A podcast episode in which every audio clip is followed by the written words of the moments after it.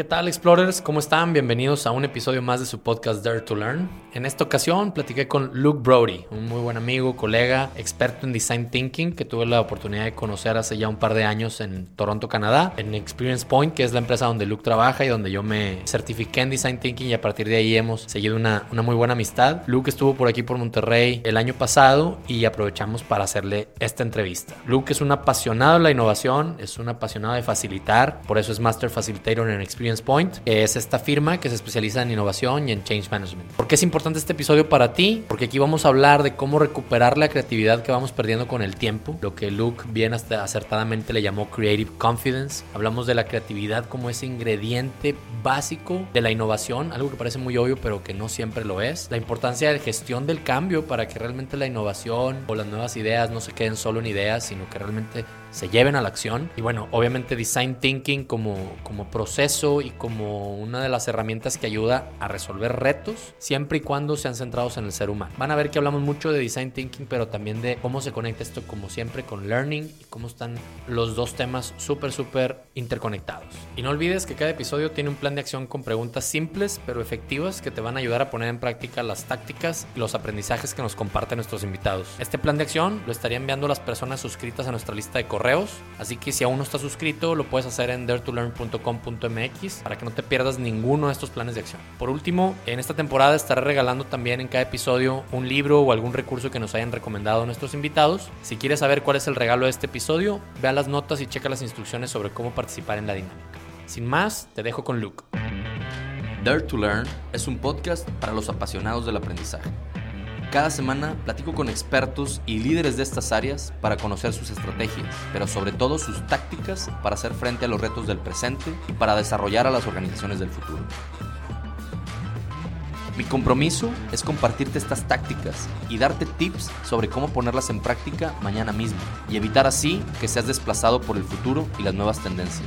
Quiero que puedas hacerle frente y prepararte de la mejor manera para ese posible futuro que ya es presente. Esto es Dare to Learn. Luke, con madre que estás aquí. Muchísimas gracias. No, gracias a ti. Es una gran casualidad, pero muy chida verlos aquí. Y pues bueno, hemos platicado acerca de este podcast y lo que te voy a preguntar un poquito, pero también ojalá tengan muchas cosas más que contarme. Sí, claro. Casualmente vienes de, de grabar unos videos, ¿no? Sí, de hecho sí, estoy aquí grabando unos videos de, de formación, de, de learning, o sea, está muy bien. Con madre. Pues sí. Y la primera pregunta, ya sabes que, de qué se trata el podcast de Dare to Learn, su nombre Sí. lo dice. Sí, claro. Y la primera pregunta que me gusta hacerle a todos los invitados y que te quiero hacer a ti es, ¿qué es algo acerca del tema de learning que tú crees que tienes más claro que el resto de la gente? Algo que tú dirías, Hmm. esto yo creo que poca gente lo entiende acerca del learning o de cómo aprendemos, en general como lo, como, como lo entiendas tú, ¿no? El tema de learning. Gra- pues, gracias. No, por un lado, yo pienso, ¿quién soy yo? Yo soy- no soy nadie especial y, y yo tengo mucho que aprender. Y, y- y tal vez es en parte de eso, o sea, uno nunca puede tenerlo todo. Y intenta, e intentando de aprender todo, hay mucho valor en, en el fracaso. ¿Ok? Y ese es algo que pensamos, oh, bueno, el fracaso puede ser algo malo, pero si, si volvemos a, si, si volteamos cómo vemos el fracaso como un, una experiencia de aprendizaje, es, es algo, es puede ser algo bueno, sobre todo fracaso temprano.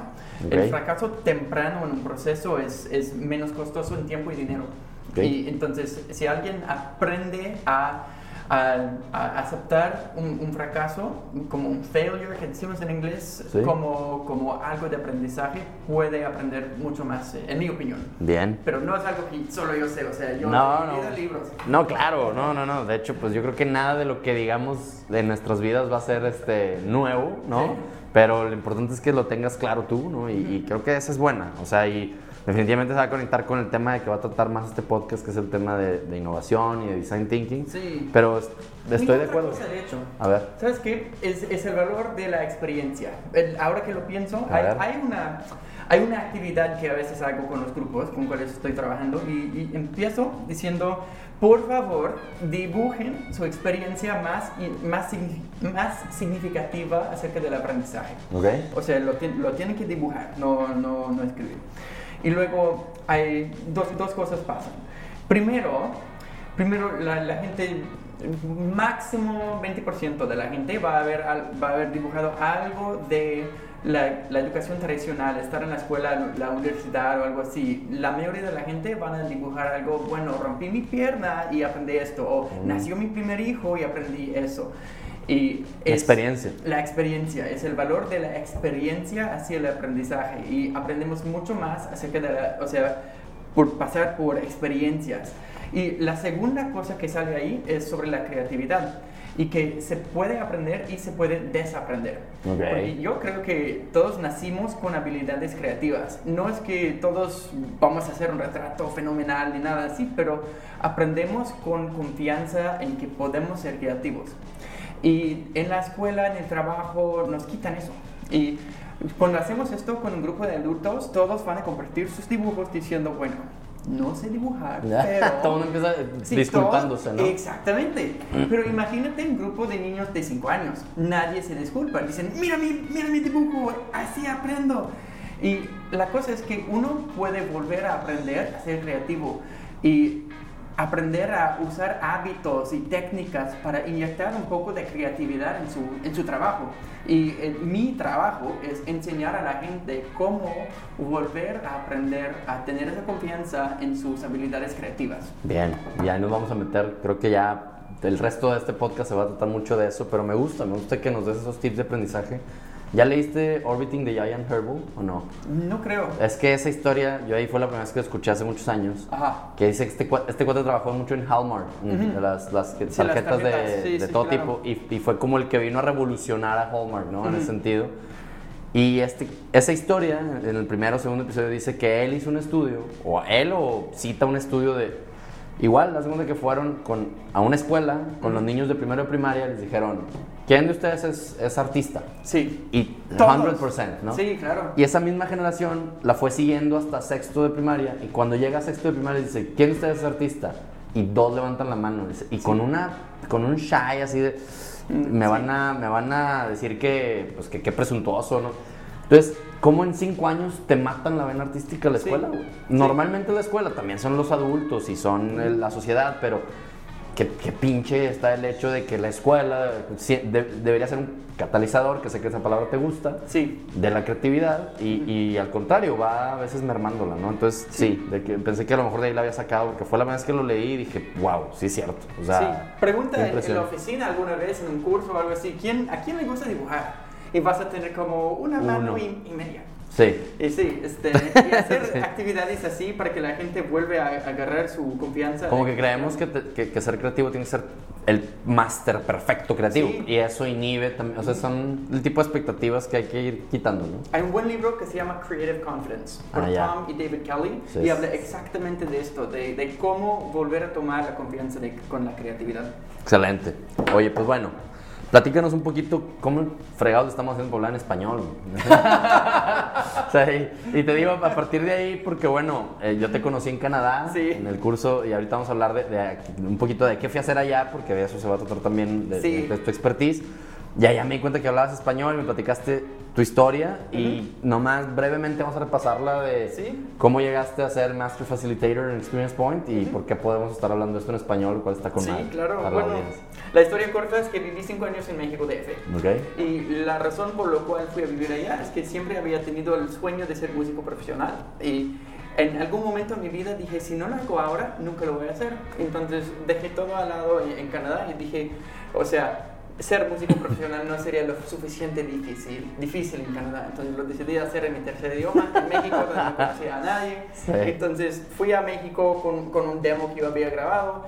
Y- ¿En inglés? No, en español. Ok. En español, sí, cantaba en español y um, viví cinco años allá y durante esos cinco años lancé dos discos en español, salía en, en MTV, en revistas, no gané ni un peso, pero me divertí mucho. Con madre. Sí, y, y esas experiencias siempre se quedarán conmigo. Aprendí mucho, o sea, el tema aquí es aprendizaje. Aprendí Hablando. tanto. Claro, qué Aprendí cabrón. tanto haciendo esto de, de, de mí, de, de, de ¿Cuántos años tenías? ¿Qué edad? Tenía- ¿Cuándo fue eso? Uf, tenía como 25 años. Ok. Entonces, hace años. Hace unos cuantos años. Sí. Bien, bien, ok. Sí. No, pues una edad muy chida para andar de rol. No, sí, estuvo, estuvo perfecto. Y, Con madre. y de los 32 estados en México hay cuatro que no conozco. O sea, todos, ¿Cuáles? o sea, am, Campeche, Colima, Baja California Sur y Sonora. Ok. Son los únicos que no conozco. No manches, no, pues sí. Yo creo que sí conoces más que yo. Yo también me. Creo que he viajado bastante por México, pero a lo mejor me, me faltan más de los que a ti te faltan. Qué chido, qué fregón. Y Me encanta. pues eso, eso habla de, exactamente de, de ese chip learner que traes, güey. Entonces, eso es- está muy chido porque desde allá que platicamos, creo que la gente en general que trabaja en Experience Point, pero contigo fue muy claro el, man, nos, nos, nos leímos un poco que andamos como en ese mundo de, de buscar siempre la experiencia y de buscar aprender. Y algo que también comparto contigo, que me gusta mucho y que ojalá, ya, a ver si hay tiempo de hablarlo, de enseñar. güey. La parte de ser un trainer, un master facilitator o un facilitator, como le queramos llamar. Eso es algo que a mí también me prende, es algo que he tenido oportunidad de hacer en muchas partes del mundo, pro- seguramente tú más que yo, pero esas experiencias yo creo que yo aprendo más de lo que, de lo que doy. Entonces eso, eso para mí es así hasta egoísta a veces en el buen sentido, ¿no? Decir, qué chingón. Voy a ir a enseñar porque realmente se regresa doble, ¿no? Sí, claro. Pero bueno, vamos a meternos al tema eh, para... La audiencia ya les platiqué un poquito tu background, entonces ya saben que eres experto en temas de design thinking, innovación. Y yo, Experto es Eh, generoso, eh, Diego. bueno, eh, eh, así, le decimos Así por acá. dedico. Exacto, Sí, sí, sí. exacto. Y, y, en- y no sé si también el de la parte, algo que me quedé con la duda de preguntarte de si la parte de change management también es, Sí. es el, es el tema, también lo traes, ¿no? Sí, Porque claro. quiero que hablemos un poquito de la conexión entre ambos, Sí. design thinking. Sí. Experience Point son sus dos ramas, ¿no? Change Sí. management y innovation. Son dos design lados thinking. de una misma moneda. Ok. Porque cuando una organización tiene algo nuevo a través de la innovación y luego quieren lanzar eso, requiere cambio, requiere, o sea, gestión de cambio adentro y afuera de la organización. Y así hacen crecer sus ideas, o sea, tienen su idea de, de la innovación que están haciendo con intención y luego, ¿cómo, ¿cómo lanzamos esto? Bueno, tenemos que pensar esto en una- de una manera estructurada para lanzarlo bien, entender bien, Excelente. comunicar bien. Excelente, totalmente de acuerdo. Son dos, dos caras de la misma moneda. Y oye, no te pregunté, nomás para quedar, es- está con madre lo- la parte de, de tu historia de la música. Sí. Y, y cómo llegaste a hacer, cuánto Mm. tiempo llevas haciendo esto. Más bien para, o sea, cómo llegaste a Experience Point y un poquito, es, es- ahora sí, igual, versión Ah, sí, corta claro. de eso, ¿no? Sí, para ver claro. cómo, cómo... Llevo como siete años en, en esto del, del aprendizaje, Ok. Do- dos años y cacho en, en Experience Point. De niño mi, mi sueño siempre había sido de, de ser maestro de, Ok. de la escuela. Y por alguna ra- razón u otra, o sea, no tomé ese, ese camino. Fui Ujú. a hacer otras cosas. Y yo entré al mundo de las aerolíneas. Y bueno, eso lo dejé un rato cuando vivía en México, pero regresé a eso. Y yo entré al departamento de la formación ahí en la aerolínea. Y yo estaba dando formación a muchos. ¿Qué aerolínea. Uh, Air Transat es una compañía de vacaciones eh, Ok. en Canadá. Y yo daba formación a los sobrecargos, a otros grupos, pero más sobrecargos que nada. Y me encantó, o sea, estar ahí ayudándoles a, a aprender, me súper encantó. Y llegué al punto en la aerolínea donde no había donde crecer. Y yo empecé a buscar otros trabajos, regresé a la escuela, hice un MBA. Terminando mi MBA, encontré el trabajo en Experience Point. Y Ok. está perfecto. Con Está- madre. Sí, no, y, y la, el- la misión de Experience Point es como hablábamos antes de las experiencias. Nuestra misión es hacer que la experiencia sea el mejor maestro. Ok. O sea, que aprendemos por las experiencias. Con madre. Y Experience Point, ya más para recalcar, se dedica principalmente, sus dos líneas son Design Thinking and Innovation Sí. y Change Management, ¿no? Sí. Y bueno, a ver, Design Thinking. Y una de las preguntas que traigo ahí más adelante es por qué ha agarrado tanto vuelo. Pero primero, ¿por qué es importante? O, así, o sea, brevemente, ¿por qué es importante el Design Thinking? Hasta a lo mejor la manera, el, el, el- el- ¿cómo se llama? For Dummies de qué es. Ujú. y ¿Por qué es importante para los individuos y las organizaciones? Claro, sí. Si empezamos con un- una definición. Design Thinking es, es un, es, es un proceso para resolver retos centrado en el ser humano y se puede aplicar a, a lo que sea que tiene un grupo de usuarios, como un producto, un servicio, un sistema, una estrategia de, de negocios, pero es cuando tenemos que inyectar un poquito de creatividad a nuestros esfuerzos de resolucionar lo que, lo que nos enfrenta, us- podemos usar design thinking. Ok. Y tiene, tiene pasos que seguir, tiene herramientas que usar, hábitos que desarrollar. Hay, hay varios modelos de design thinking y básicamente todos dicen la misma cosa con diferentes palabras. Déjate contar una historia de eso. perdón Sí, sí, interrumpa. Cuando regresé de Experience Point, o sea, parte del, del mandato, de la misión era regresa a enseñarnos. Sí, Entonces yo te, que regresaba en Cemex, regresa a- y preparé una sesión para el L&D team sí, y lo más, igual, otra vez, lo más chingón de esa sesión fue que tuve que preparar la sesión, fue donde terminé de reforzar lo que había aprendido y Sí. luego cuando lo enseñé es donde realmente se amarró porque fue donde empiezas a recibir preguntas y tienes Sí. que, a ver, tienes que traer ejemplos y algo que hice, porque me recordó lo que dijiste ahorita de que son varios modelos y todos dicen lo mismo con distintas palabras. Literal, cuando iba a empezar a presentar los pasos, el slide era, un- era una papa. You say potato, I say potato, güey. Sí. It's, Sí. it's same, o sea, porque, porque ¿qué pasó? Que en Cemex estaba muy embebido el modelo de, IB de IBM. sí, Y luego yo conocí el de, el de IDEO, el de ustedes. Y luego ya había visto el de Harvard, digo, el de Stanford. el de Stanford. Sí. El de la Virginia University, que es el Sí, curso Darden, MOOC que sí. había tomado. Sí. Entonces, les puse los cuatro o cinco y les dije, vean, o sea, Sí. es lo mismo. Nada Sí. más con distintos nombres y a lo mejor algunos tweaks, pero la filosofía es la misma. Y, Sí. y- y eso es una de las cosas que fue muy revelador para mí al ir a Experience Point, decir, al final terminé haciendo el curso, que era un 8 hours of awareness, que ni siquiera era, era más como de awareness, ¿no? Informativo al final, sí, con algunas actividades. Lo, lo, lo tailor, le hice un poco tailor made para, para Cemex, para lo que estábamos viendo en ese momento en el L&D, pero, pero para mí fue muy revelador poder llegar allá y eso lo entendí allá con Sí. ustedes, decir, bueno, hay varios modelos, pero esta es la filosofía, esto es lo que está detrás. Y poder llegar aquí sentirme muy cómodo con el modelo de IDEO, para, literal, ese fue el que tomé como ya al final el hilo conductor, pero esa parte de lo que hice creo que fue desmitificar el- la confusión. Sí. Es que, es que yo escuché que es lo mismo. Nada, eh, Al final es una filosofía, ¿no? sí. Digo que tiene un proceso, pero Sí. es, es lo que decías. Entonces, bueno, por eso me acordé y perdón ahí por la historia. No, no, está bien, está bien. Y la verdad, las organizaciones que tienen más éxito con las herramientas de la innovación, las herramientas de design thinking, son las organizaciones que hacen el proceso suyo. Si algo funciona, lo usan. Si algo no funciona, pues lo cambian un poco. Y lo, lo más importante es que de todos los modelos que todos están, que están haciendo un, pro- un proyecto, por ejemplo, que están usando un mismo modelo. Ya. Puede ser el modelo que sea. Y, y nosotros, claro, enseñamos el modelo de IDEO y tiene su- sus pasos, pero si, si quieren usar el, el modelo de IBM o lo que sea, pues que usen todos el mismo modelo para Ya. que estén hablando el mismo idioma, o sea, haciendo las actividades. Y hay tres fases. Entender bien cuál es el reto y quiénes son los usuarios y como escribir una pregunta, empezar con un reto y no empezar con una idea. Y luego salir a ins- inspirarnos y, y a ver, o sea, interactuar con, con los us- usuarios para que cuando lleguemos al momento de, de sacar ideas, hacer lluvia de ideas, El están... ethnography, ¿no? Eso es el ethnography. Ethnography, sí, eh, empieza como en, en el principio y todos, o sea, lo presentamos de una manera lineal, pero rara vez pasa de una manera lineal. Ya. Llegamos a un punto y vamos atrás.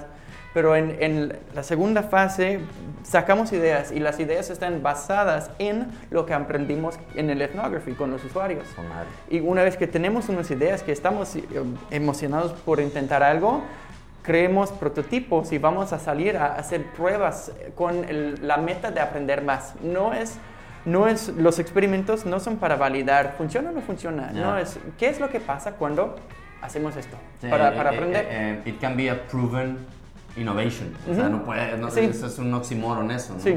Ah, con madre. Súper bien, súper bien. Y creo que, porque nos podríamos meter aquí a, a- a desmenuzar el design Sí. thinking, pero eso yo quisiera dejárselos a la raza cuando, si les interesa, profundizamos, ahí me, me echan un grito y platicamos, o, o escúchense otro episodio con Michael Novak que profundizamos más en, en el modelo. Oye, hay también muchos cursos ya, ¿verdad? Pe- Yo más quiero decir, ok, darnos un como given de que se entiende que es design thinking. Con la explicación que acabas de dar. Y ahora sí, me interesa más meternos para aquellos, yo les llamo developers, que son Sí. gente como yo que están en las empresas y que les dan esta, esta, esta tarea o quieren empezarla por sí solos. ¿Cómo empiezas a- a que empiece a girar la rueda? Porque no siempre Sí. eres el decision maker más maker de los makers, ¿no? No, sí, claro. Entonces, Cualquier persona Exacto. es, ¿cómo- es como muy de- de- democrático. Cualquier persona puede, puede usar estas herramientas. Y un buen primer paso es de asegurarnos que estamos haciendo las preguntas adecuadas. Y cualquier, en cualquier momento que si tenemos una idea, podemos tomar un paso por atrás y, y girar esa idea a una pregunta. Por ejemplo, si la idea es, quiero lanzar un dashboard para los datos financieros de mi compañía. Ok, puede ser que es, es la mejor idea, pero ¿quién es el, el usuario? Identificamos dos cosas. ¿Quién es el usuario y cuál es el beneficio para ese usuario? En ese caso, o sea, ¿quién es el usuario? Directores de la compañía. Ok, ¿cuál es el beneficio para esos directores de la compañía? Pues deberían de tener acceso a la información que necesitan para tomar decisiones. Entonces, eso lo ponemos en una pregunta con esas dos piezas. ¿Cómo pudiéramos, que es la versión español de How might we, Yeah. ¿Cómo pudiéramos ayudar a usuario, directores en la compañía, de beneficio, tener acceso a la información que necesitan para tomar decisiones? Puede ser que la respuesta es un dashboard, puede ser que hay otras, otras Claro, maneras. 100 respuestas Así que distintas. usuario, beneficio y ponerlos juntos para, en una pregunta. Sí, que es, es, es, es muy neurolingüístico eso, ¿no? O sea, sí, eh, eh, ponerle una pregunta en un challenge question te hace pensar en, en más opciones que, que tratar de aventar la respuesta de inmediato, ¿no? Exacto, nos abre, Ok, nos abre el eh, camino. eh, esa sería una, una técnica. Empieza por ahí, atrévete a dar un paso para atrás y a, y a cuestionar la Sí. supuesta solución de lo que estás haciendo. ¿no? Exacto. O sea, ¿qué- Puede ser más? que es la solución, puede ser que ese dashboard es la respuesta. Y no te tomes, o sea, nada de tiempo tomando un paso por atrás, porque si no es la respuesta, o sea, eso es algo que quieres aprender muy temprano, em- antes de invertir dinero y tiempo. O sea, Claro. haz otra pregunta, jala a otra gente y diles, ¿cómo pudiéramos ayudar a los directores de tener la información que necesitan? A ver qué te dicen.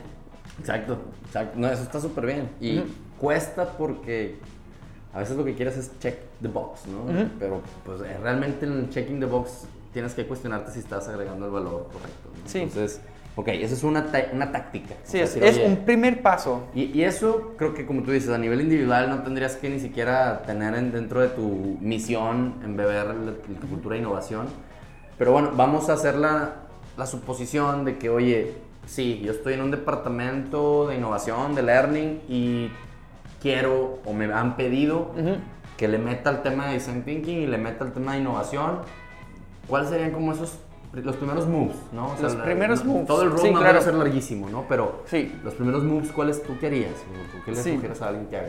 Como trabajo en Experience Point, Bueno. yo llamaría Experience Point. O sea, Claro, de hecho, claro. a, a eso nos dedicamos, ayudamos a la gente en empresas. Eso lo dirías a- que es- sí, Consigue ayuda. O sea, sería- sí, consigue ayuda y puede, puede, venir, puede venir de nosotros, siempre estamos eh, contentos de hablar con, con la gente y puede venir de otros lados, porque Claro. hay muchos recursos de bajo costo y de alto costo, muchísimos recursos ahí, como dices, es muy popular ahora el design thinking.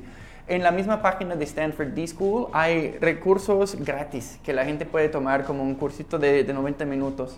Nuestros Sí, así- socios... yo así le hice antes de ir porque Sí. nadie había tomado tres cursos gratis bastante Sí. buenos con Plus Acumen. Sí, Plus Acumen también, Coursera. sí. Está bueno el de Hay Virginia cursos State. gratis, como para aprender un poco más. Y luego, una vez que alguien aprenda, puede empezar a hacer, hacer cosas y, y hacer, aplicar estas herramientas y generar historias. Porque esas historias son, son las, es como un base de datos que alguien dice, ah, yo oí que Diego está haciendo design thinking y su proyecto le fue muy bien. Voy a hablar con él. Entonces, esas historias, empezamos con esas historias y, y luego los directores de la compañía empiezan a escuchar, ah, sí, oí una historia sobre esto. Entonces, es, hay, hay un, un dicho que viene del, del Mayo Clinic Center for Innovation y lo voy a traducir a ver si funciona. Pensar en grande, empezar pequeño e ir rápido. Think big, start small, go fast. Entonces, cuando uno está empezando, o sea, puede pensar en todo y tiene que tomar pasos chiquitos al, al principio, hacia adelante y, e ir rápido. Intenta, intenta, intenta, a ver qué funciona. Muy en sintonía con eso, me acuerdo, el, el- no sé si los- lo conoces, el podcast de High Resolution. que Son estos dos cuates que acuerdo. se, se la pasan entrevistando a master designers de las empresas más grandes de- del mundo. ¿eh? Ah, qué bueno. Spotify. Sí. al- y no me acuerdo con cuál de ellos fue, creo que fue con, con este Phil Gilbert de IBM, Ujú. Que le dice, no, es que para, para este tipo de cosas lo más importante es el show, don't tell. Sí, show, don't, tell, o sea, sí. Y, y me, me- quedó muy grabado eso y- Sí. y, lo trato de, de poner sobre la mesa con mis equipos, de decir, es que vamos a ir a decirles, pero ve y muéstrales. Sí. Pon- ponle sobre la mesa lo que quieres que vean Exacto. y va a ser ya mucho más fácil venderlo y no al revés. Estamos acostumbrados a hacerlo al revés. Exacto. Que dame todo el funding, dame todo el, Ujú. el tiempo y dame todo el beneficio de la duda. Hacer el esfuerzo al revés creo que te abre puertas muy rápido, ¿no? Sí, Es un poco lo show, don't tell. Ok. Sí, Ok, entonces ya dijimos, bueno, empieza por ti, por tu área de impacto, a cuestionar las cosas, en tu pregúntate las diferente, utiliza el, el- el how might we o cómo podríamos, consigue ayuda, estudia, o sea, o sea, al final, oye, no tengo presupuesto, hay muchísimas cosas Sí, este, libres, muchas, sí, gratis, muchas. muchísimas. y libros que podemos recomendar y todo. Claro, Sí. aquí al final podemos poner un listón, ¿no? ¿no? Y, de- y- y yo creo que algo que dijiste antes también, quisiera rescatarlo de decir, utiliza lo que te funcione en tu empresa. ¿no? Exacto, O sea, exacto. ah, Por ahí en, en alguno de los libros de Design Thinking, el, no me acuerdo cuál fue, venía el caso de Intuit. Ujú. Y que decía que las primeras generaciones Sí. de, de, de Catalyst les falló porque eran muy diseñadores muy puristas. Sí, Entonces, no, es que así se hace y así se hace. Sí. Y entonces la raza lo rechazaba más de Sí. que lo adoptaba. Entonces, Lo Sí. dijiste hace rato y dije, y me acordé ahorita que Sí. quería rescatarlo porque lo que te quiero preguntar, bueno, ahí tenemos ya cuatro o cinco tácticas y van a ir saliendo más y a ver si las puedo ir recopilando. Pero Sí. creo que si si te hago esta pregunta pueden salir más. Historias de éxito. O sea, experience point o Sí. tuyas que conozcas de primera mano. Algunas que, que nos puedas platicar como para ver los patrones de éxito. Oh, lo mejor claro. Algunas cosas de estas ya las dijiste. sí. Y, y, ver qué, qué hizo esa gente que fue exitosa, cuáles fueron sus pasos que les funcionó. ¿Y cuáles tendrías ahí? Platícanos alguno. Me, me hiciste sonreír cuando mencionaste Intuit, porque hay una súper buena historia de, de Intuit. ¿Con Experience Point? No, no con Ah, Experience Point, ok, o sea, ok, de ellos y- y, lo, y lo- ok, lo ok. pueden ahí, ahí buscar, este, pero lanzaron una campaña de que te queremos seguir a tu casa, pero no de una manera así. y, y es como, es como, oh, ¿qué, ¿qué onda? Pero lo que hicieron es que mandaron a los programadores a las casas y a las oficinas de la gente que estaba usando el software de Intuit, porque ellos estaban diseñando en base de lo que pensaban que hacían los usuarios. Ya. Y cuando se sentaron al lado del usuario eh, diciendo, ok, a ver, ¿cómo usas este spreadsheet? Y se regresaron sorprendidísimos de que. La gente está haciendo esto con nuestros productos. Yo pensé que era tan fácil de usar, pero no lo entienden. Y haciendo eso, estando al lado de su usuario y no se, no se necesita mucho tiempo ni mucho dinero, pero haciendo eso, se dieron cuenta de, wow, estando cerca de nuestros porque es tan- usuarios. Es tan, fácil de hacerlo y no lo hacemos. O sea, las pocas empresas, no lo hacen, no pocas lo- empresas lo hacen porque piensan, Sí. ah, nosotros sabemos lo que hacen nuestros usuarios. Y es la diferencia entre voice of customer y behavior of customer. Muchas empresas dicen, ah, nosotros preguntamos a nuestros clientes lo que quieren, pero hay una diferencia entre lo que alguien dice que quiere y lo que alguien hace. Y haciendo eso, lo que hizo Intuit, o sea, pueden preguntar, ¿y qué tal te funciona nuestro software bien? Ah, ok, bien, no hay pro- problema. Pero cuando van y se sientan al lado de la persona, dicen, wow. Claro. No es voice of customer, es behavior of Fue, customer. fue en Experience Point donde hacen el ejercicio del, del How you, do you record a phone number? Yes. Sí, ¿verdad? Yes. Está buenísimo Sí, ese. es- Es, más, ahí va. Tip para el que quiera convencer a un stakeholder de que es diferente el Sí. voice of customer a behavior of customer. Pregúntenle a alguien, a ese stakeholder que no, que cree que es lo mismo, y a ver, dime cómo grabas un teléfono en tu, en tu celular. Te Sin ver el celular. Sin ver el celular. Sí, sin ver el celular. Vas a decir, No, pues este, apunto el número, pongo tu nombre y ya, te llamo. ¿Ok? Ahora hazlo y vamos a hacerlo literalmente. Y en el momento en que haces eso, pues primero le. ya está, le picas. Lo tienes que desbloquear. Sí. Tienes que ir de la aplicación de teléfono. tienes- Exacto. Y hay como 10 pasos que no dijo esa persona. Exactamente. Entonces, ese es el behavioral, ¿no? Sí. Eso lo hicimos allá, ¿no? Sí, sí, lo hicimos. en es un súper ejercicio porque lo que la gente, ¿pero qué? ¿El teléfono qué? No importa, lo que importa es que, o sea, no se trata de diseñar un, un teléfono, se, se trata de enseñar que lo que la gente dice y lo que la, lo que la gente dice que hacen y lo que realmente hacen son diferentes. diferentes. Y, y ese, mm, ¿cómo se dice? Gap. Esa, esa brecha. Esa brecha, es- en- ahí existen las oportunidades para innovar, porque son las necesidades de que la gente ni siquiera se dan cuenta de que tienen. Claro, buenísimo, buenísimo. Sí, sí, es una buena actividad. Yo, yo quiero tanto este tema y me identifico tanto con este tema porque en diseño instruccional la fase de análisis no estamos acostumbrados a hacerla bien, que es muy parecida a la- Sí. al empathy, ¿no? Sí. Ve y pégate con la persona que quieres Sí. entrenar en X o en Y, pues para ver qué realmente es lo que necesitas Sí. entrenarlo y no el slide de misión, visión, valores que tú crees que hay Sí, que presentar. exacto, ¿dónde está la brecha? Y, y identificar eso, sí, claro. Entonces, uno, una historia de éxito, Intuit, que creo que es una historia de éxito en muchas cosas, es cierra el gap entre voice of customer y behavioral customer. Exactamente. Eso sería algo que las empresas exitosas hacen. Sí, Ok, sí. ¿qué más? Al- Prototipiar como temprano y en bajo costo, bajo riesgo. Es el, el ¿Cómo concepto le es llamaste? prototipiar. Prototipiar. Prototyping. Ok, o ok, sea, ok, ok, ok. Es el, el concepto es de um, um, construir para poder pensar y es exactamente al revés de lo que hace la mayoría de la gente. Co- Como decías an- antes, mucha gente piensa, Piensa. para poder construir. Ya. Pero si tenemos una idea, podemos pensar, ok, bueno, lo haría así, así, así, y depen- depende de la idea. Si es un producto físico, bueno, lo, lo armen con cinta, con, con copas, con lo que sea. Si es un producto digital, una app, pueden fácilmente dibujar cómo sería el user experience, Claro. user interface. Si es un proceso o un servicio con muchos, mucha gente interactuándose, un storyboard. Cuatro pasos, cómo, ¿cuáles son los comportamientos del usuario paso a paso en tu Sí, idea? sí, sí. O sea, el, el- Y- hazlo, hazlo. Exacto, y muy rápido te das cuenta, aún tú, aún tú mismo dibujándolo, oh, hay, hay un problema aquí, yo no consideré este aspecto. Y tomando cinco minutos para hacer eso, y luego dices, oh, wow, y luego lo vuelves a hacer, y se lo enseñas a otra persona. E- ese, es, es- ese es el concepto de construir para poder pensar. Perfectísimo, está buenísimo eso. Mi analogía con esto sería para que vean que en todos lados hay. Hace poco me pidieron escribir un, un guest, guest post Ujú. para un blog Sí. y no sabía y no sabía qué escribir y le di quién sabe cuántas vueltas. Un día dije, a ver, me senté frente a la compu, Sí. No sabía de qué iba a escribir y empecé y me salió el artículo. Sí, O sea, claro. pues, ¿Por qué? Porque empecé a teclear, porque empecé a Sí. sentir el, el texto. En todos lados puede aplicar eso. O sea, Sí. Sí, exacto. Es, es trabaja para que vengan las ideas, no esperas a que la iluminación te caiga. ¿no? Exactamente. Y, hablando de escri- escribiendo está más fácil editar algo que hayas hecho y, y mejorar y mejorar y mejorar. De acuerdo. Es iterar sobre lo que hayas hecho. Muy bien. ¿Qué más? Prototyping. Ujú. Estaba lo lo primero que dijimos que fue el- User, el, user- el voice sí. of customer y el customer behavior. Ujú. ¿Qué más hacen las empresas que, que les funcionan, que, que son exitosas a la hora de, de innovar o de aplicar design thinking?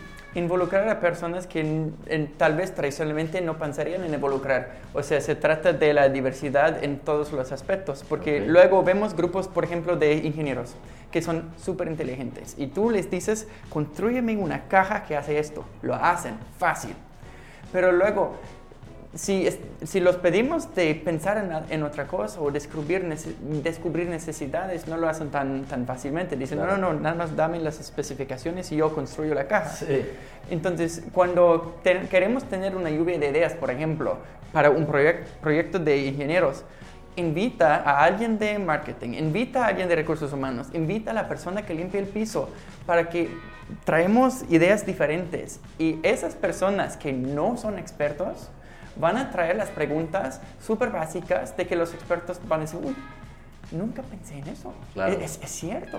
Y hay muchísimo valor en, en las, eh, opi- las opiniones, las opiniones de la gente que no tiene ninguna idea de lo que estamos haciendo. Claro. Jalamos a alguien y dice, "Eh, ¿qué opinas de esto? Y te van a hacer una pregunta y es, ¿cómo es que no pensamos en esto? Claro. Gracias. Ya, está con Sí. Bien, bien. O sea, cuál? O sea, incluir el, el- todo el array de, de- de posibles usuarios o... No, ni siquiera usuarios, ¿no? O sea, hasta de hasta un áreas. usuario, sí, en una organización deci- decimos una, una sección verti- ah, Ah, diagonal. ok. O sea, las áreas funcionales como mercadotecnia, recursos humanos, Sí, ingeniería, sí. learning, lo que sea, y diferentes niveles. O sea, alguien... Porta, sí, entonces. Sí, Ah, exacto. buenísimo. Desde un VP, un ejecutivo, hasta un director, un manager, todos. Queremos tener una mezcla interesante de gente dando, da- o sea, haciendo la lluvia de ideas y también dando feedback. después. Ok. Y bueno, el último, ¿cuál sería para ti el último elemento que hacen bien las empresas que hacen que sea exitoso un esfuerzo de innovación, de implantar innovación o design thinking? Digo, no el último, Sí. pero... O otra, otra cosa, estar abierto a, a ese feedback. O sea, acabo de mencionar el feedback. Muchas veces alguien piensa, ah, tengo una idea y tengo que cultivar mi idea y proteger mi idea y compartir y si a alguien no le gusta, pues no entiende. Y estar abiertos a recibir feedback en- de una manera generativa para mejorar la idea, ah, bueno, la gente también tiene que aprender cómo dar ese feedback. Claro. De una manera, ah, me gusta este aspecto específico, porque si alguien te dice, ah, me gusta tu idea, no aprendemos nada. Claro. Me gusta este aspecto es- específico, me gusta este es- otro aspecto específico y yo creo que pudiera ser aún mejor si cambiamos esto. Y as- así la gente puede, ah, mm", y la respuesta correcta a feedback es gracias. Gracias. No es, ah, es que no entiendes, pero no, oh, eso es lo que pensaste la primera vez que viste esto, wow, gracias, yo tengo más trabajo que hacer. Sí, claro. Sí. claro. Hola amigos, enseguida regresamos con nuestro invitado. Solamente les quito un minuto para recordarles los cursos que en Dare to Learn tenemos para ustedes. Time Ownership o cómo apropiarte de tu tiempo para que tú o tu equipo logren sus metas. Disrupt the Disruption o cómo no quedar obsoleto en el futuro del trabajo. Learning How to Learn 2.0, tácticas y estrategias para aprender mejor y cómo aplicarlas en tu trabajo y en tu vida. Y Becoming a Facilitator, cómo ser un agente de cambio frente a un grupo y no un simple instructor. Si quieres saber más sobre cada uno de estos cursos, visita daretolearn.com.mx o mándame un correo directamente a diego.daretolearn.com.mx. Sin más, volvemos con nuestro invitado. Sí. Claro, claro. sí, ayer hablaba con unos colegas acerca del tema del feedback. Le- nos enseñan tanto a dar feedback que lo que no nos enseñan es a cómo recibirlo. Sí. Entonces yo creo que está volteada ahí la ecuación. Pero Sí, bueno. sí. Y te quería preguntar, creo que a lo mejor este también es un elemento de éxito que te escuché en el, en el webinar que me mandaste, que me pareció Ujú. excelente y creo que lo voy a poner en los recursos Ah, porque profundiza mucho en, Sí. en ejemplos Ujú. de quién es la responsabilidad y el tema de los, del- de los agentes de cambio. O sea, esa parte... Ujú. que- Esa parte tú dirías que es un elemento de éxito. O sea, sí es necesario esa parte de que haya un- una claridad de esa accountability o governance. Y luego ahora sí que el spreading the word, ¿cómo, cómo es, cómo, cómo es exitoso eso? Como agentes de cambio en una organización, catalizadores y así. Pues no sé, no sé si... a- Sí. A, lo mejor es la manera que yo pienso, es la que he escuchado Ujú. que funciona. pues Lo decíamos de intuit, ¿no? Hace Sí. rato. Pero no sé si esa fuerza sí. O sea, o si hay otra forma o... Ujú. ¿Cuál sería la manera en que digas, para propagarlo y que se vuelva parte de la cultura, hay que hacer esto? Ujú. Para que vuelva parte de la cultura. El cambio cultural es difícil. O sea, no hay una forma fácil, fácil de hacerlo. Pero agentes de cambio, como dices, son importantes. Para tener una- un cambio de, cu- de cultura se requiere, se requiere que la, la gente en varios niveles estén a favor y, esto requiere un proceso de, de cambio y se necesita agentes de cambio que, que están haciendo un buen trabajo, compartiendo historias, como decíamos, eh, recibiendo formación de, de innovación, aprendiendo dónde es que usamos el design thinking y dónde es que no es apropiado usar Ok. design thinking. A veces hay, un ejecutivo en una organización que dice, wow, design thinking, yo lo quiero usar para todo. Sí. No, no es para todo. Si quieren mejorar un proceso, por ejemplo, deberían de usar Lean, para eso es.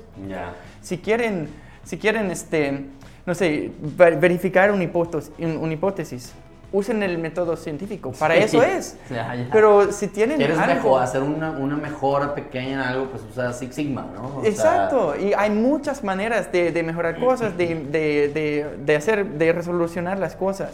Pero si alguien tiene algo que, que es, es, es complejo, que es importante para los usuarios y que está centrado en el ser humano y que algo que si trabajamos aún un poco sobre esto, vamos a hacer una diferencia en, en las vidas de las personas por los cuales. Sí, eso- eso es design bien importante porque yo me acuerdo que como lo pude explicar mejor, era, si estás buscando un breakthrough, o sea, si, si lo que buscas es un breakthrough innovation, o sea, algo, algo que es algo que, que cambie la manera en cómo hacemos un servicio o cómo presentamos un producto, design thinking es una buena... Es una es- metodología para la que innovación. o sea, no es para todo, o sea, no quieras que todo Sí. encaje ahí. O sea, Mm. mi- de hecho mi siguiente pregunta es, ¿cuáles son los tres, el top 3 o top 5 de los errores más típicos de por qué no funciona en una compañía el tema de, de embeber el thinking o la innovación? Creo que solo hay un error y es actuar antes de entender. Ok. Es este, por ejemplo, o sea, lanzar una idea antes de, de probar y, y aprender más sobre los supuestos adentro de, ese- de esa idea. Ok. O lanzar o brincar el am, brincar el paso de estar con un usuario. Por ejemplo, a veces pensamos, ah, sí, entendemos el problema, tenemos la solución y la vamos a implementar. Y la gente que brinca a implementación, o sea, fracasan más y no del fracaso bueno que hablé antes. Sí, sí, sí. Y- y a lo mejor, perdóname que, que sea todo un poco más detallado. Sí. Quiero, quiero que la raza se lleve como un poquito a lo mejor el paso antes. Porque yo creo que eso que acabas de decir es el típico error de, de querer engañar a la metodología, ¿no? O sea, de querer engañar el proceso eh, y hacerte como taparte un poco un ojo, ¿no? Pero a nivel de gestión, o sea, un, un líder o un departamento que tiene, eh, como está pasando en Cemex, ¿no? O sea, que, oye, hay un grupo de gente que le encargaron que hiciera este spreading. ¿Cuáles serían los típicos este, baches en los que se puede caer el esfuerzo, ¿no? O sea, ya al nivel de, de preparar la organización, preparar el camino y no nada más Claro, si luego ya estás implementando un proyecto y te brincas esa parte, pues se va a caer, o sea, eso es muy Sí. obvio. Pero yo como más, más pensando en alguien que, que como yo o como gente que está en las organizaciones y dice, ay güey, ¿por dónde, ¿por dónde? Ya empecé. Sí, sí. No, no quiero caer en el error, por ejemplo, lo que acabas de decir. No quiero caer en el error de que yo tengo que hacerlo todo. Necesito catalyst. o sea, Sí. necesito o sea, ¿Cuáles son esos típicos Ah, ok, sí. errores en ese sentido? Uno importante es, es lo que acabamos de decir, de que intentar de hacer todo con el design thinking no es para todo. Entonces, una, un error es de intentar de, de resol- de resolver todo usando el design thinking. Uno Ok. tiene que aprender cuándo y cuándo no usarlo. Otro error es intentar de hacerlo solo. O sea, alguien puede empezar solo, aprendiendo y todo, pero si inten- intenta de hacer todo un proyecto solo, o sea, aprende poco, porque, o sea, tenemos beneficio de involucrar a más gente y, y cuando involucra Claro. a más gente está mucho más fácil compartir las historias. Entonces, es, es otra, la gente dice, ah, bueno, lo voy a hacer, pero lo voy a hacer yo solo. Ya. No, es, es un, son este es un proceso de, de equipo, no un proceso... Colectivo. Sí, colectivo, no es un proceso in- individual. Así que... Sí, de hecho, parte de la. O sea, es que, es que está bien padre. Como yo lo veo, es que. La- cuando, cuando empecé con el tema de design thinking, es una metodología. Y luego, conforme más lo empezaba a platicar y a explicar, me di cuenta que es un mindset. Entonces, la misma metodología, en el proceso, por ejemplo, de ideation, te obliga a que las ideas no son de nadie, son de todos. Le quita el estatus el, el, estatus, ¿no? Sí. a las ideas.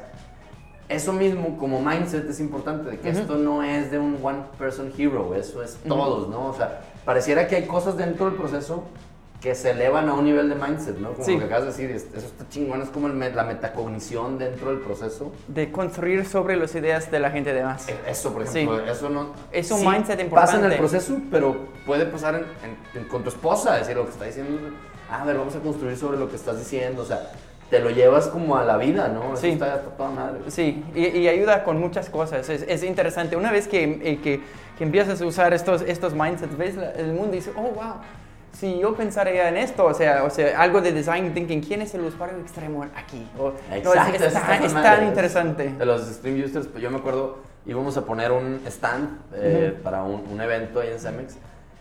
No lo hicimos, pero lo íbamos a haber hecho. Yo insistí un par de veces que dije, oye, nos pidieron poner un stand y queremos ponerlo súper fregón. Oye, vamos a una feria de stands. O sea, va- vamos a ver los stands de alguien que se dedica a eso, ¿no? Sí. O sea, eso no se me hubiera ocurrido de no haber visto como los... Oye, ¿quiénes son los stream users de los stands? Pues los que se dedican a poner stands. ¿no? Sí, y del otro lado, ¿quién sería? O sea, Bueno, sí. Hay, hay- o sea, me imagino que los puestos de tacos afuera del metro en el DF. Sí, o sea, y exacto. el más popular, ¿qué es lo que está haciendo ese Ese. taquero que trae, a- aparte de tener tacos ricos? Pero, o sea, claro. ¿por qué la gente va a ese? El food sí, más, sí, el más- food truck, más sí. atractivo. Sí. Con madre, con madre, buenísimo. ¿Qué más? ¿Qué más? ¿Qué más la riegan las organizaciones? Hmm, ¿Podemos regresar a eso? Por, esto porque, o sea, a, a nivel de, de implementar esto, El, el típico que les hablan a Experience Point de que, oye, no está jalando esto, ¿por qué es? ¿por, por qué es No sé. Sí, igual y- dejen- déjanos regresar a esto, porque yo creo que Ah, lo ya, más importante, lo Sí, más sí, sí. importante es intentar de usarlo para, para todo y, es, y también este, pensar que todos entiendan sin que tienen alguna formación, porque por ejemplo, si Ah, te invito... buenísimo. Si te invito a un- una lluvia de ideas, por ejemplo, y tú no sabes las reglas de cómo hacemos una buena lluvia de ideas, y entras y, y, lo has- y como empiezas a juzgar las ideas a la gente de más, es como, oye, pero así no se, de esto no se trata aquí, o sea, hay, hay un proceso y, y cualquier persona lo puede hacer, pero hay que aprender a hacerlo. Ah, y qué bueno que dices eso porque voy a conectar con algo. Traigo esta pregunta por aquí y yo lo viví, lo viví literal en, en, en Cemex y lo viví en, en, gente fuera de Cemex también.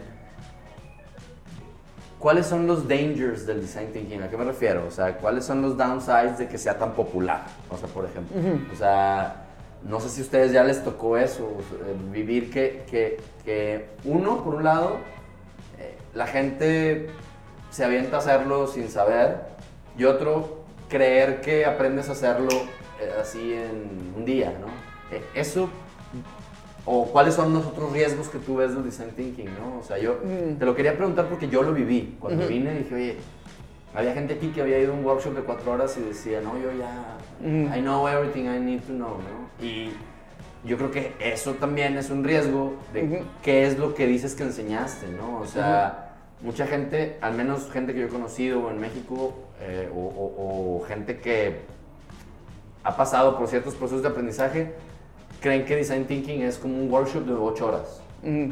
No, es como eh, dijimos, es, son, una son metodología, Sí, es ¿no? una metodología. No sé y- si eso también lo has visto allá o si, si es Oh, un- sí, y, y- y para aclarar, en Experience Point tomamos a la gente de un, o sea, si estamos hablando del 0 a 10 en Design Thinking, tomamos a la gente que tiene un nivel 0, un nivel 1 y los llevamos a un nivel 1, un nivel 2, máximo nivel 3. O sea, no estamos formando a gente que después de, como dices, 4 horas o máximo 2 días Sí. van a salir y ser consultores de Design Thinking. Exacto, exacto. Y hay que aprender qué, qué es lo que podemos hacer nosotros con nuestros equipos. Y, y se puede hacer mucho. O sea, uno no necesita a, a mí para, ven- para venir a decir, ah, o sea, me voy a quedar al lado de ti por meses para enseñarte esto. No, o sea, yo te puedo enseñar estas herramientas y practicando las herramientas tú... Eso es lo más importante, Sí. voy a decir, practicando. Exacto, Practica, practicando, practica. practicando. Y, y verlo como una práctica, o sea, verlo, de- o sea, no te tiene que salir perfecto, porque luego es de que, ah, bueno, ahora sí, el taller que salga ideal. No, hombre, practica Sí. en pequeñas Sí. lugares como con low risk, ¿no? O Sí, sea, exacto. Y por ejemplo, cuando hacemos nuestros talleres aplicados, ha- hacemos, o sea, la, la promesa es aprendizaje que viene por, el, por practicar y sí enfrentamos a un, a un reto de una organización, pero nunca prometemos resolver nada en, en dos días. Prometemos Eso, que... eso es bien o sea, importante. s- Exacto, porque luego si, si llega alguien, ah, oímos que puedes resolucionar esto en dos días, no, o sea, vamos a tomar a su gente. Que hay consultorías Sí. que sí lo prometen y es, el, es donde está el desfase de las expectativas, ¿no? Sí, y está complicado porque una vez llegó un, un- un cliente, una cadena de, de cines, y, y nos decían, ok, tenemos este gran reto de que en nuestro país acaban de pasar una ley de que la gente ya puede entrar al cine con sus propias palomitas, con lo que sea de comida, y estamos perdiendo mucho dinero en, vendiendo palomitas y así. Y dije, oh, wow, es un súper reto. O sea, si quieren enfrentar esto en dos días, vamos a aprender de los usuarios y todo. Pero la verdad, esto es enorme. Estamos Claro. hablando de los le- las leyes en un país. O sea, no va a llegar Luke en dos días a resolver Claro. las O sea, se necesita más herramientas. Hay, hay que educar al cliente en eso, ¿no? Yo creo que esa, esa parte yo lo he visto como que es el malentendido del design thinking. Manejar Y- expectativas. Sí, Y, y- y bueno, en algún podcast escuchaba que, que al ser tan popular, ahorita me dirás por qué se volvió tan popular el design thinking, pero temas como design thinking, agile, mindset, etcétera, se vuelven tan populares por las pláticas de TED, que las hacen populares o no sé, que la gente las, las quiere adoptar muy rápido como para estar como a la moda o, o up to date y las, las, las bajan a un nivel que, que las desvirtúa, ¿no? O sea, las, no las hacen bien por decir, ya, ya la estoy usando. Y eso yo creo que es un riesgo de algo que se vuelve tan popular, ¿no? Y ahorita Sí. que decías, ahorita estaba pensando, ni siquiera el sprint, que es la versión super ágil de Design Thinking, Sí, dura de- de cinco cinco- días. sí, O sea, dura días. días Se puede adelantar mucho, Sí. mucho. Y en, Es más, en- un proyecto de design thinking de cero, un nuevo diseño de un servicio, un nuevo diseño de un producto, ¿tú cuánto, cuánto crees que dura? Si lo Pues, corres más o menos. El todo. caso, el, todo, todo depende del- del proyecto y el caso que usamos en nuestro taller, que usamos para enseñar los conceptos, es un caso real y lo, lo hacemos en cuatro horas, pero es un proyecto de cuatro meses. Ex- ándale. Entonces, Eso sí. es lo que creo que un chorro de gente no tiene claro. O sea, yo fui, era el del reciclaje. Sí, en sí, un- exacto. en Es, es un, es un caso para aprender las herramientas de, de design thinking. Y, y Qué, qué, qué buenísimo. Es un caso eso que largo. estás. Sí, Sí, pero- oye, nos tardamos cuatro meses en hacer esto. Claro, tú viniste a, a que te platiquemos el caso. No te confundas, esto no es el proceso, ¿no? Y se puede hacer mucho en un sprint de cinco días, se puede hacer mucho en un taller de, de dos días sobre, sobre el aprendizaje. Y, ah, y regresando a esa, esa cadena de, de cines, ah, entendieron perfectamente bien cuando, o sea, yo estaba hablando con un ejecutivo diciendo, ¿qué vamos a hacer los dos días? Y me contó eso y dije, wow, eso sí es muy grande. Y me dijo, no, si tienes razón, deberíamos de... Y, y enfrentamos otra cosa, o sea, Claro. más, que, más pequeño, porque no queremos empezar con gente nueva en esto, con un reto enorme, claro, porque van a claro, llegar ok. y van a decir, uff, esto de design thinking no es para mí. Buenísima táctica. Sí. O sea, empieza con algo, un quick win. Sí, exacto, take un quick win. Sí, perfecto, sí, Excelente, bien excelente, dicho. excelente. Oye, y a ver, ahorita yo sé que en México no, pero no sé si en Estados Unidos ya se siente el design thinking. eh, Además de, a mí alguna una técnica de learning que yo siempre les digo acá a la raza es, cuando estén muy convencidos de algo, como yo estoy, el design thinking, el diseño institucional, cada cierto tiempo me pongo en Google why design thinking is, bullshit o why Sí, instructional design para ver el work", otro lado. Para ver el otro lado. Y, y no tanto que no funcione, pero creo que se empieza a volver, a- en algunos lugares, obviamente México, América Latina no, pero en Estados Unidos un commonplace. Se empieza, which is good, o sea, qué bueno. Mi pregunta es, ¿qué sigue? O sea, ahora Sí, ¿qué las sigue? empresas que son pioneras, ¿qué están haciendo ahora? O sea, eso no, no, no, no sé qué andarán haciendo. Pues, Sprint. Sí, o- sí, sprints. Yo creo que la verdad, um, design thinking no es algo como súper nuevo, o sea, existe desde los años 80, yo creo. Pero, y, y siempre va a existir, porque siempre va a haber un lugar para usar estas herramientas Ok. y van a evolucionar. Hace unos meses, Tim Brown, el CEO de IDEO, sacó un, un artículo sobre circular design, que es, es igual, Vale. pero, pero este, pensamos de las cosas de una manera... Circular design, Cir- sí, circular design es, es, o sea, es igual y, y va un poco más allá y un poco más profundo en algunos aspectos y es como, ah, wow, o sea, y la gente, los thought leaders en, en este espacio están sacando nuevos artículos, es como, ah, wow, yo creo que siempre va a existir, va a salir algo nuevo, por, por ejemplo, cuando salió Agile, todos estaban, ah, no, te- o sea, olvidamos Todo Waterfall, todo es Agile, Agile con A mayúscula, sí, siempre, pero luego evolucionó y ahora hay Agile con A chiquito, tomamos lo mejor de Agile y, y lo, lo usamos, Ok. porque cada metodología tiene cosas buenas y seguramente, y a veces hay que, em, hay que mezclar las, las metodologías, por ejemplo, tenemos Design Thinking y luego al final lanzamos algo y necesitamos un Agile Loop y, o un Exacto. minim- lean, um, lean Startup Loop y luego Agile Loop. Así que hay, se pueden jugar bien juntos. Ok, ok. Me gusta, me gusta. Ya, ya me llevó ahí de, algo de tarea con el Circular Design. Sí. O sea, y, y si sabes de otras cosas, te, te acuerdas de otras cosas de lo que sigue, estaría padre. Porque sí, o sea, yo creo que a mí siempre me gusta, por ahí hace mucho escribí un artículo que se el, el- llama El futuro de las cosas, pero el verdadero futuro, porque cuando alguien dice, es que ponen así como en el futuro y luego ponen ejemplos de gente que ya lo está haciendo, entonces bueno, eso no es el futuro. El futuro es algo que todavía no sucede, ¿no? Sí. Entonces e- está chido empezar a leer de estas cosas. Y te iba a decir, ahorita dijiste algo bien interesante. ¿No has leído un libro que se llama Hitmakers? Hitmakers. Es, es bien nuevo, Es- me lo recomendó Adrián Hernández, otro invitado del podcast. Y es un poco en el tono de Tipping Point y Ujú. Contagious, de, de, Sí. de este tipo de cómo hacer un, algo viral. Y, y pone algo bien interesante. La tesis es que los seres humanos queremos un fam- familiar surprise. Hmm. O sea, que, que al final sí queremos lo nuevo, pero lo más padre es ese aha moment de, ah, Yo ya sabía lo esto". entendí, ya Sí. lo relacioné con, Sí. el Me- Ah. Metalsa, que es una empresa que tiene años trabajando y perfeccionando el problem solving, o Ujú. mucho el Toyota Way, Sí. pues cuando les dices design thinking, a lo mejor es que es eso, pero en el momento en que ven la relación, o creo, creo yo, en el momento en que vean la relación con problem solving, Ujú. con esa parte de Toyota Total Quality, que hagan sus, sus matches, creo que eh, cuando logras eso, haces que la gente te la compre. Eso es Sí. lo que decía, o sea, si te gusta lo nuevo, algo así como eh, novelty filia Ujú. and novelty phobia. O sea, Sí. tenemos como amor por lo nuevo, pero también tenemos un poco de temor. Entonces, ahorita que dijiste eso, dije eh, que siempre va a existir porque siempre va a haber, tampoco es nuevo, seguramente antes de los 80 Sí. había otras cosas que lo llamaban así. Entonces está con madre saber eso, o sea, decir, el chiste es, pues yo creo que hay un trabajo de branding, de venta, de change Sí. management, ¿no? Sí, seguro. Sí. Madre. Muy Sí. bien, muy bien. Oye, y bueno, creo que ya me lo respondiste. Te había dicho que otra pregunta que tenías es cómo mantenerse vigente y cómo saber qué metodología usar, ¿no? O sea, Lean, Agile, Scrum. Creo que medio me lo respondes diciendo, pues, whatever fits you, ¿no? O sea, Whatever fit, sí, claro. He trabajado con or- organizaciones enseñándoles las herramientas de design thinking y ellos, o sea, unos que estaban apenas empezando diciendo, uy, no sabemos cuál metodología usar, y otros súper desarrollados con un programa escrito que los usuarios en la organización decían, ah, yo quiero hacer algo así, así, así, tic, tic, tic, y la- el programa decía, usa esta metodología. No manches. Eso. ¿Ah, yo sí? me quedé, Un wow. software- un software. Sí, habían, ellos lo habían construido, una, una organización súper técnica. Y luego decían, ah, bueno, si quieren hacer tal, tal, tal. O sea, el programa no era, el programa no era perfecto, pero, des- o sea, mandaba a la gente por los buenos caminos. Sí, y, sí, y si yo soy, ahí. por ejemplo, ingeniero y me saca, usa tal metodología, yo sé con quién ir para decir, ah, tengo este problema. Y tal vez la persona dice, sí es la metodología. O tal vez las personas dicen, no, no, ¿sabes qué?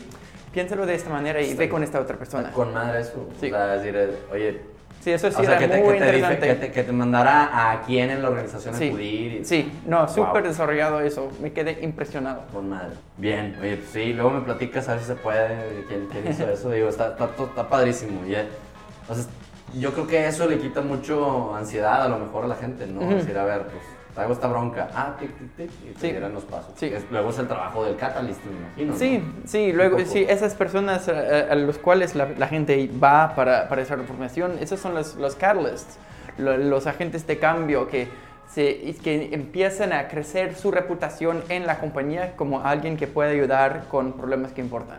Muy bien. Y esas personas necesitan formación, necesitan aprender a crecer en, en este, en este nuevo papel.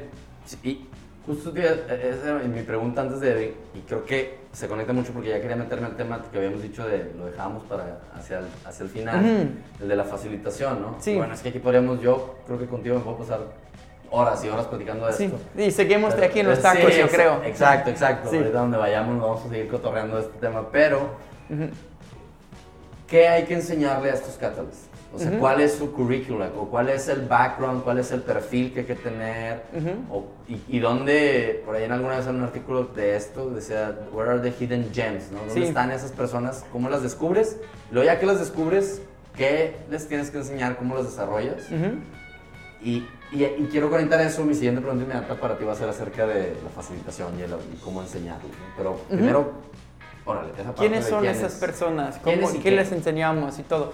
Bueno, si, si estamos hablando de, de- de formar am, agentes de cambio, catalizadores es la palabra en Sí, español. catalizadores. Catal- catalizadores de, sobre el design thinking, sobre la innovación. Ah, En, en Experience Point tenemos el punto de vista que tienen que aprender estas herramientas haciéndolas. Entonces vienen a, a- a un taller, o sea, empezamos con organizaciones enseñando a, a- a varias personas este, estas herramientas y muchas veces se autoidentifican. Y llegan después del taller diciendo, me gusta esto, ¿cómo puedo hacer más de, de esto? Ok. También hay, hay habilidades de, de la gente que podemos decir a los managers en las organizaciones, los líderes, es decir, si quieren identificar los agentes del cambio, buscamos a alguien que, que quiere hacer al- algo nuevo, buscamos a alguien también que, que esté resilient, que tiene resil- Sí, resiliencia. re- resiliencia, porque Sí, sí, sí. van a experimentar fracasos. Y Frustración. Frustración, sí. Y si llegan a eso y, y dicen, no, ya no. Necesitamos encontrar a gente que tiene, tienen las ganas de, de seguir adelante, eh, aprendiendo más. Y la gente que es, es gente en la organización que atrae a la otra gente que dice, ah, yo sé que Diego me puede ayudar con esto. Y cuando aprenden que, ah, ahora Diego sabe esto. Estas son las, las personas, las, las hidden gems, los, los, Sí. los hubs de, de la comunicación en una, en una organización. Casi creo que es, eh, es, es voz popular, ¿no? Es Vox Populi, o sea, eh, Sí. sabes quiénes son esas personas con las que hay que empezar, no sé. Sí. No sé, o sea, me imagino que se brincan solas, como dices tú. ¿no? A veces se brincan solas y, y necesitan tener primero, o sea, una vez que ya empezamos con la formación, necesitan tener conocimiento de la metodología. O sea, Ok. necesitan entender qué es design thinking, cuándo se usa, cuándo, cuándo no. Y necesitan tener esa resili- resiliencia de, de, de poder in- intentar las cosas. Y uno necesita tener la habilidad de facilitar. Ok. Y, de, y eso, eso es de ayudar a la, a la gente a aprender por sí mismo. Ok. Por, por sí mismo. Y Este, yo creo que es, es como la, la pregunta que viene, ¿cuál es? ¿Qué es facilitación? Eso hace rato me dijiste, quiero, quiero Sí. decirte, dejarte Ujú. claro lo que yo entiendo como la diferencia entre facilitar y enseñar. Sí, y, y ¿Y coaching y, consu- y, Échale, consulting, échale. sí. ¿Cuál- ¿Cuáles serían o cómo lo ves Un, un maestro, o sea, alguien que enseña, es alguien que pagas para sacar el conocimiento de su cabeza y dártelo. O sea, ese es un, un maestro, o sea, le pagas por su conocimiento y, y te da su conocimiento. Un consultor es alguien que, que pagas para que llegue con su experiencia y lo hace por ti.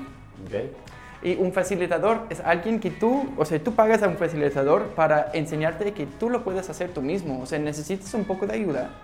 Y el facilitador te ayuda a sacar es- esas, experimen- ex- esas experiencias, estos- esos conocimientos que ya tienes con un poco de enseñanza, claro. Y así lo hacemos y por eso Una lo mezcla. hacemos. Es una mezcla y es, es otra habilidad. Porque en los catalizadores, en las organizaciones, no necesariamente necesitamos maestros. Ah, lo haces así. Ujú. es, no, es que lo haces así por esto y, y sacas ese conocimiento de, de la gente. O sea, tendrías que tenerlo como parte de la currícula de un catalizador. O sea, enseñarle a ser un facilitador. Sí, También, sí. ¿no? O sea, a lo mejor trae algunas ideas, pero sí tienes que terminar de pulirlo, ¿no? Sí, sí, Ok. pulirlo, sí. ¿Y, y qué otras cosas, además de saber la metodología? Yo, por ejemplo, alguna vez en estas discusiones con Cemex, yo me aventé como un perfil y yo, por ejemplo, ponía, pues que sea un buen storyteller. Es importante que sepa contar historias porque va a contar las historias de éxito, ¿no? Sí. Este, que, sea un- que tenga conocimientos de project management, que tenga conocimientos de organización de eventos. O sea, me acuerdo que puse algunas cosas que dije, a lo mejor estoy pidiendo un Superman que no existe, pero que tú, ustedes en Experience Point, el, el, el catalizador ideal, ¿qué más sabe hacer? O sea, que lo has visto en organizaciones que dicen, no, hombre, este es el, como decimos en México, el garbanzo de a libra, o sea, este es el, el- el- la aguja en el pajar, ¿no? Pues que sabe hablar en público, básicamente, Ok. porque cuando trabajamos con organizaciones somos una compañía de productos y, y damos el producto y aquí está el taller para enseñar design thinking y, y alguien tiene que saber hablar en público. Ok. Y, o sea, eso, eso es impo- importante. Se puede aprender también. Sí, y este, no, ¿cuáles son las, las cosas más importantes? Es, es la- básicamente las ganas. La- bien las ganas. Eso es bien importante. Todo lo que dices, La como pasión, project ¿no? management, este, Sí. manejar eventos y todo eso. No sé. claro, sí, no, no te diría no, no, no. Sí, pero eso es un sí y. Y, y son las cosas buenas, Nice buenos to a- have. nice to have, sí, claro. Si alguien sabe hablar en público, si alguien puede aprender sobre la facilitación, si alguien puede aprender sobre la metodología, si alguien esté dispuesto a intentar las, las cosas, a ayudar a otros. Y normalmente en un principio esto no va a ser el trabajo a tiempo completo de alguien. Esto va a ser algo que están haciendo porque están apasionados, tienen es pasión para, por esto. Sí, un catalyst es un, es un part-timer, ¿no? O Sí. sea, o es así como on demand, Ujú. ¿no? O sea, te sigues haciendo tu chamba. Y puede- Normalmente. Normalmente, sí, puede ser que, o sea, su trabajo es dar cursos en la organización y dan primeros auxilios, dan contaduría y dan design thinking. Ok, y, ok. y puede, Puede ser, ser o puede ser que es, por ejemplo, el contador, que por una razón u otra, o sea, le encanta esto del design thinking, sabe hablar en público, es resiliente y, y tiene influencia en su organización y wow, o sea, sí, claro, a- Sí, adelante. sí, sí. Un poco, digo, y modestia aparte, quitándomelo de la influencia, fue algo que me pasó como por de cajón, como porque yo era el que venía de allá Ujú. y de que, pues órale, oye, eh, busca a Diego para que hagan una lluvia de ideas diferente. Y Ujú. empezó a pasar como de manera natural, pero sí, o sea, yo no dejé de hacer mi trabajo. O Sí, sea, exacto. Era así como, hasta a veces tenías que decir que no, o sea, es que no, porque Sí. ya me llené de cosas, ¿no? Sí. Pero... Está, difícil muy a veces decir que no. Sí, muy difícil. Uy, sí, está a mí, me, a mí me encanta además, Sí, ¿no? Y sí. Creo que es lo que dices. Un catalizador le tiene que gustar esto, y Sí. tiene que buscar apasionadamente involucrarse en Sí. proyectos, etcétera. Sí, no es para todos. No es para todos, de acuerdísimo. Y, y- y está bien, o sea, no, no tiene que ser para todos. Oye, y para ir cerrando, eh, hay muchas cosas más que te quería pedir. Te traía aquí Organizational Design, eh, Music and Creativity, ROI, que el otro día hablamos de ROI, Sí. Measurement de- del, del retorno Sí. a la inversión. Sí. Y, y trae muchas cosas que platicarte, pero para no, no quiero que sea, nos podemos ir por todos lados, quiero como que sea muy temático este, Sí. y luego hacemos otro. Me Sí. encantará hacerlo a distancia o cuando vengas. No, cuando sí, vaya. claro, claro. Pero sí quisiera, a todos mis, mis invitados les pregunto que le pasen a, a la raza de Dare to Learn sus tácticas de cómo aprenden, de cómo aprenden mejor. Cómo- y, sí. y- y luego me topé con alguno de tus posts en LinkedIn que hablaba de los innovation habits. Ujú. Y creo que es más o menos lo que pregunto, pero cuando yo learning habits, ¿no? Entonces, si los quieres mezclar, bienvenidísimo, ¿no? Hablando de tu perfil, o sea, ¿qué cosas hace Luke que dices, yo, esta es mi, mi recomendación, ¿no? O Ujú. mi, mi- mi hack Sí. de cómo aprendo, cómo soy innovador, etcétera. La verdad, aprendo de tantas maneras diferentes. ¿Ok? Te, te- voy a contar, cuando yo estaba haciendo mi carrera en, en la universidad, llegué a mi curso de microeconomía, llegué a mi primer examen de práctica y tuve una- un ataque de pánico. Yo no entendía nada. Porque el profesor era uno de esos profesores locos, con, con cabello loco, y, y luego se, pas- se la pasaba hablando de sus nietos. Y yo, ¿qué? Y no entendía nada. Entonces, me fui a YouTube. ¿Ok? Microeconomía. Encontré un maestro en California, se llama Mr. Clifford, todavía me acuerdo de, Ah, de mira su qué nombre. Mr. Clifford, su, su canal era ACDC Leadership. Él es profesor de economía y él hacía que, que sus alumnos hacían videos de música sobre los conceptos, bueno, de hecho de todo, de todo. ya, ya, ok. Pero, pero en vez de las palabras de las canciones, eran palabras y conceptos de microeconomía. Entonces yo llegaba al, al, al examen cantando estas canciones con los conceptos. Y esa es una manera en que, en que aprendo. Todo se puede aprender en, en YouTube, y- y en mi opinión. O sea, yo, yo instalé los pisos de madera en mi, en mi, ca- en mi casa, tu casa, Gracias. por- aprendiendo por YouTube. Y aprendo mucho ahí.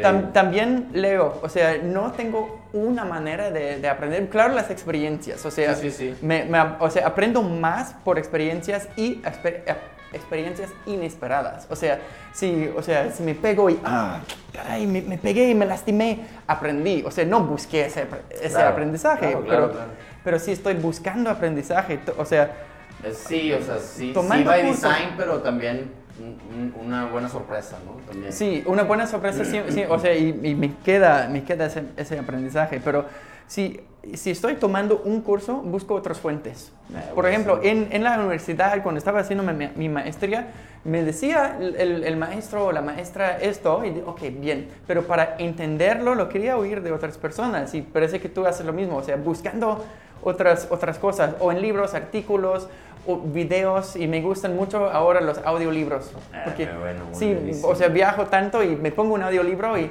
ah, eh, está bien, o puedo estar como caminando en la ciudad ¿Ya escuchando un eres de los audiolibro. que lo escucha a 1.5 o no?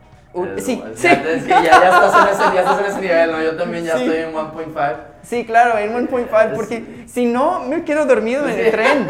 Exacto, exacto. Ya- Sí. Y, y yo conozco ya raza que anda en el 2X. que Sí, digo, "Ay, güey, no, depende del autor. Sí, depende del tipo de libro, ¿no? Sí, sí, Pero sí, ya- ya sí, también 1.5 de la 1.5. ley, sí, sí, claro. Madre, sí, pero la, la respuesta es a cómo aprendo es buscando diferentes fuentes y, e, e intentando cosas. Si, si es microeconomía o instalar pisos o lo que sea, siempre diferentes maneras de hacer las cosas.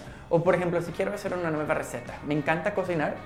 No voy a buscar una receta, voy a buscar varias y decir, ok, ¿cuál es la que más tiene sentido? Y voy a decir, ah, bueno, este tiene esto, pero este, voy a agarrar esto y, y tomar cosas de varias Ecléctico. fuentes. Buenísimo, Sí. buenísimo. Muy buenas recomendaciones, buenas tácticas, Rosa. Ahí ya vieron las, las recomendaciones de Luke. Y de innovación, eso que te decía de los innovation habits, un Ujú. par de cosas que, que, que sean como más del día a día, Sí. que te detonen el, el, el gen innovador. De día en día es, es la descripción perfecta. Hay, hay hábitos que uno puede aplicar donde necesitan inyectar la, la creatividad.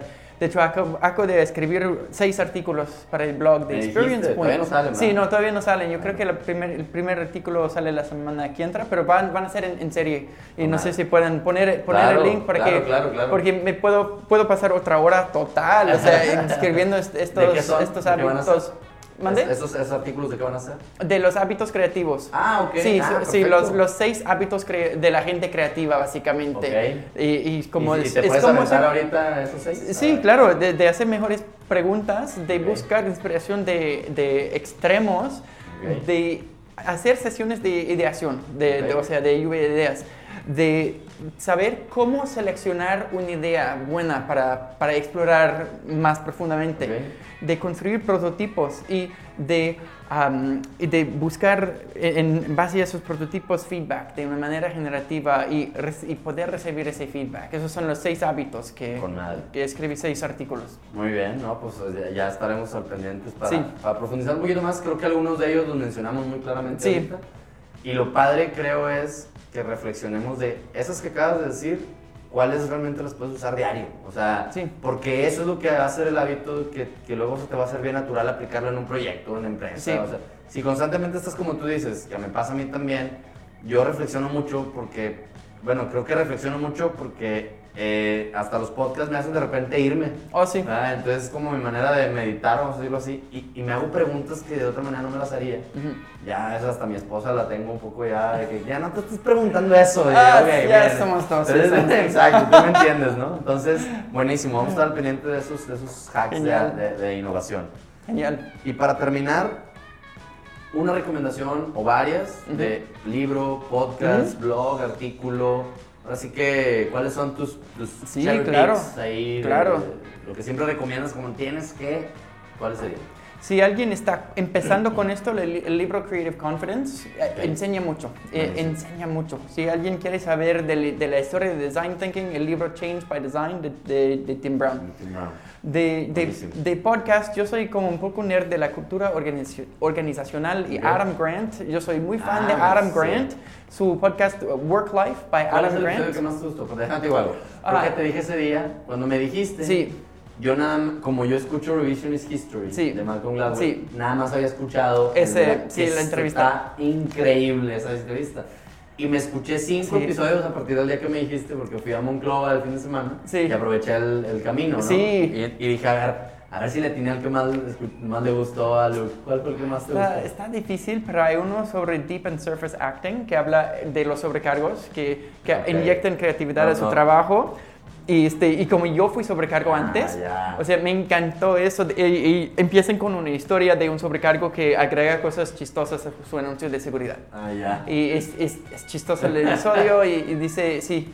Y cuando hice mi- mis investigaciones, mi maestría, yo toqué ese tema de, de la experiencia de los sobrecargos y Deep and Surface Acting. ¿Qué Entonces, significa eso? Deep and surface. Deep and Surface Acting es como si, si estás trabajando en algo, em, interactuando con la gente. Surface Acting, o sea, actuar en nivel de, de, de, o sea, no profundo, Sí. es decir, es fingir emociones. Y decir, o por ejemplo, para un Bienvenido, sobrecargo, oye. sí, ah, me da mucho gusto verte. Eh, Ah, perdiste tu, tu, tu- conexión y ya no vas a ver a tus amigos. Lo siento mucho. Pero, Una o sea, es, sí, una cara, sonrisa, ¿eh? sí, es como... Y la gente se cansa mucho más haciendo esto, fingiendo sus emociones, que de verdad, oh, te perdiste con tu conexión, me siento tanto...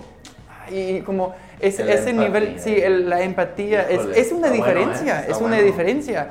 Y no en todos los trabajos, o sea, si uno trabaja con puros números, o sea, no lo tiene tanto, pero la No gente que habla o que interactúa con, con la gente eh, a, manera, a un nivel profundo, es, es, es muy interesante ese, ese concepto. Está buenísimo, lo voy a escuchar. ¿Y cuál es la aerolínea esta que es bien famosa, Southwest? Southwest, sí, ¿no? sí. Son muy famosos. Sí, no sé si sí. de, ese, de esa aerolínea es el episodio o no. Cre- creo que sí, era, de Southwest, porque sí tienen fama Son de como eso. los muy famosillos Sí, de sí, ese es un podcast. Thinkers, ¿no? Sí, Ok. claro, ese es un podcast y, y blog. Este, acabamos en Experience Point de volver a lanzar nuestro blog y hay mucho contenido, mucho contenido nuevo. Y hay un artículo, de hecho, sobre el valor de la facilitación que yo mencioné. Y si quieren saber más de eso, lo pueden buscar ahí. Excelente. ¿Y, y qué más? Yo creo que eso es... O sea, no quiero dar una, una lista no, no, no, pero... Súper bueno, súper Sí, bien. pero también... ¿Alguna movie, algún The- documental? O... The, The Power of Little Ideas es, es un buen libro. Libro. David, David Robertson. Y habla, tiene una definición, definición de la innovación en la página 11 que me, me gustó tanto que saqué una foto. Ah, sí. Es, innovation is a new match between a need and a solution that creates value. Es una, es una nueva combinación entre una necesidad y una solución que crea valor. That's it. Es, como- es, es sencillo, tiene sentido. Es oh, wow, sí, me gustó esa definición de, de la innovación. Con madre. Buenísimo. Pues bueno, no sé si algo más. ¿Dónde te encontramos? ¿Dónde te puede encontrar la raza ahí? Te busque en Ah, bu- LinkedIn? sí, búsquenme en LinkedIn, búsquenme en la página de Experience Point, ahí dice todo lo que hacemos ahí. Bien. Y estoy siempre contento de hablar de la innovación y del, del cambio y del aprendizaje. Gracias por invitarme, gracias Hombre, por hacer este trabajo para compartir este, herramientas para que la gente aprenda, porque Es- tienes muchos fans o en, en la, o en la comida. Ah, vas a ver a Diego, yo escucho su podcast. Sí, sí, sí. Buenísimo, no, pues la verdad es que yo soy el que más aprendo. Como decíamos, un buen facilitador, la verdad es que también aprende muchísimo, yo aprendo muchísimo de estas conversaciones. Y sí me gustaría que se lleven, apliquen algunas cosas que vimos ahorita. Traigan, traigan a la mesa ejemplos y compártanlos con los demás. Eso es lo más importante, se trata de compartir. Muchas gracias por compartir, atrévanse a aprender y nos vemos pronto. Muchas gracias por habernos acompañado en un episodio más del Dare to Learn podcast.